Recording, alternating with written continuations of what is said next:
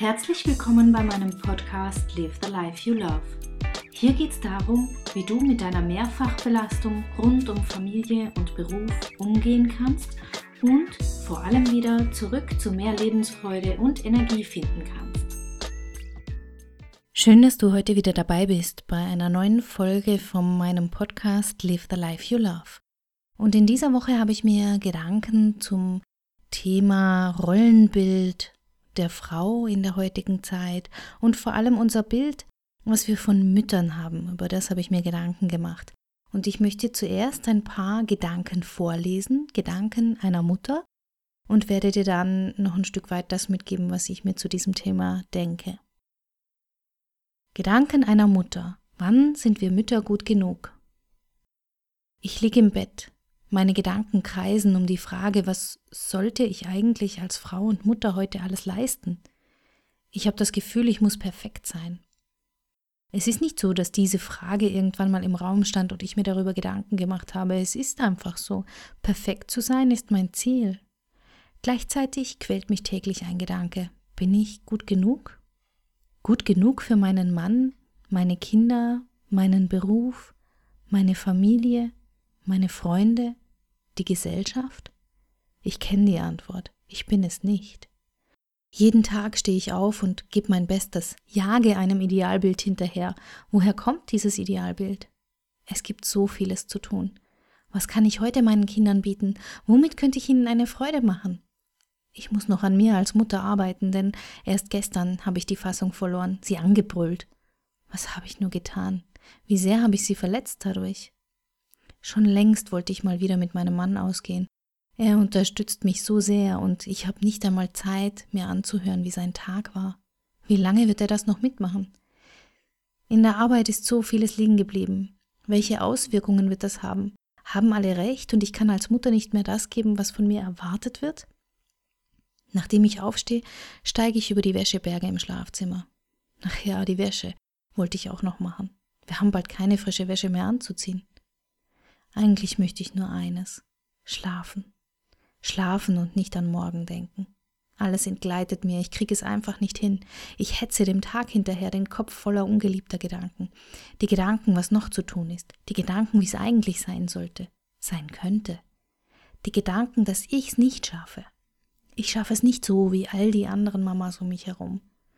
Diese Gedanken, diese fiesen kleinen Teufelchen, ich versuche sie zu verdrängen.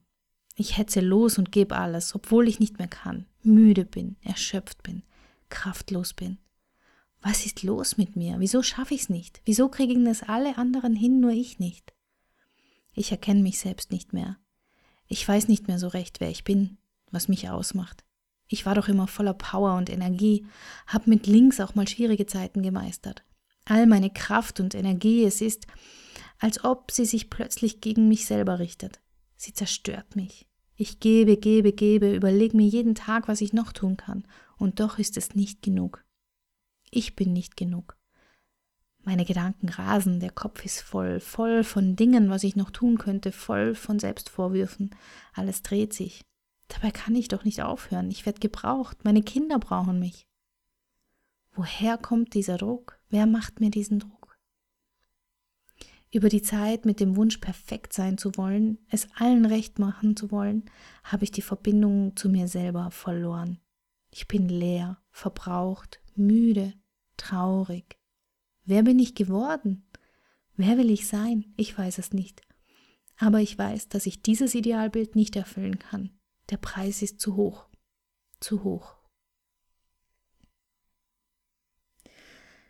Was du gerade gehört hast, sind meine eigenen Gedanken vor ein paar Jahren. Und als Coach heute sehe ich so viele Frauen, denen es auch so geht, die quasi ihr Außen auf Hochglanz polieren, so wie ich es auch gemacht habe, und die gar nicht zugeben wollen und vor allem auch nicht zugeben können, dass es im Inneren ganz anders aussieht.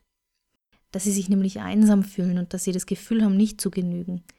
Dabei wollen sie eigentlich nur alles richtig machen. Insgeheim sind sie ja auf der Suche nach Halt, nach einer Hand, nach jemand, der, der sie sieht, wahrnimmt und versteht und jemand, der sagt, dass es nämlich auch anders gehen kann. Aber ich frage mich, wenn ich mich umschaue in unserer Welt, woran sollen sich heutige Mamis denn orientieren? Vielleicht an den Zeitschriften, die uns Mamas zeigen, die schon irgendwie drei Wochen nach Geburt wieder eine tolle Figur haben und eine tolle Partnerschaft haben? Oder an den Frauen, die drei oder mehr Kinder haben, erfolgreiche Schauspielerin sind und so ganz nebenbei noch um die Welt chatten und karitative Zwecke verfolgen? Oder ich schaue in mein Umfeld, ja, soll ich mich an den Müttern orientieren, die mich zum Kaffee einladen, weil unsere Kinder sich gut verstehen und miteinander spielen? Und ich finde dort dann eine blitzblank geputzte Wohnung vor und einen frisch gebackenen Kuchen. Und wenn man fragt, wie hast du denn das hingekriegt, dann hört man nur, naja, ich habe den ganzen Tag gearbeitet, aber naja, das war ja kein Problem. Oder sollen wir uns an unseren eigenen Mamis orientieren, die uns ja heute sagen, naja, wir hatten es nicht so leicht wie ihr und es gibt auch mal schwierige Zeiten, da muss man sich halt mal durchbeißen. Und unsere Omas, ne, den Vergleich wage ich eigentlich schon gar nicht, weil die sind ja teilweise in der Kriegszeit oder Nachkriegszeit Mama geworden und haben gleichzeitig zum Wiederaufbau äh, die Kinder, also unsere Eltern, großgezogen. Wenn ich an die Firmen denke, die uns zu verstehen geben, dass wir als arbeitende Mutter keine gute, keine gute Mitarbeiter mehr sind, keine ernstzunehmende Arbeitskraft mehr sind und dass wir leider nicht mehr in unsere alte Position zurückkehren können, sollen wir uns an denen orientieren? Oder an der Politik, die diese Frauenquote einführt. Und ich weiß, ja, manche finden die ganz toll, ich überhaupt nicht, denn ich denke mir, die Qualität, die wir liefern, die wird zweitrangig. Und wir kriegen nur deshalb eine Führungsposition, weil ein Prozentsatz X vorgeschrieben ist, dass Frauen in der Firma sein müssen. Und ich frage mich, wo sind die Frauen, die Role Models, die uns ein ehrliches Bild vorleben? Es sind in meinen Augen viel zu wenige, die offen damit umgehen, dass es auch mal hart ist, dass es Tage gibt, an denen man alles hinschmeißen möchte, dass es viel Zeit und Mühe kostet und auch nicht wirklich einfach ist, sich neu zu finden, dass es nicht leicht ist, sich die in den vielen Rollen, die wir dann plötzlich haben, neu zurechtzufinden. Und wo sind die Frauen, die nicht ständig drum kämpfen und betteln, wer die schwerere Bürde zu tragen hat, wer das größere Opfer ist, weil sie alleinerziehend sind oder weil sie finanzielle Not haben oder weil sie gesundheitlich beeinträchtigt sind?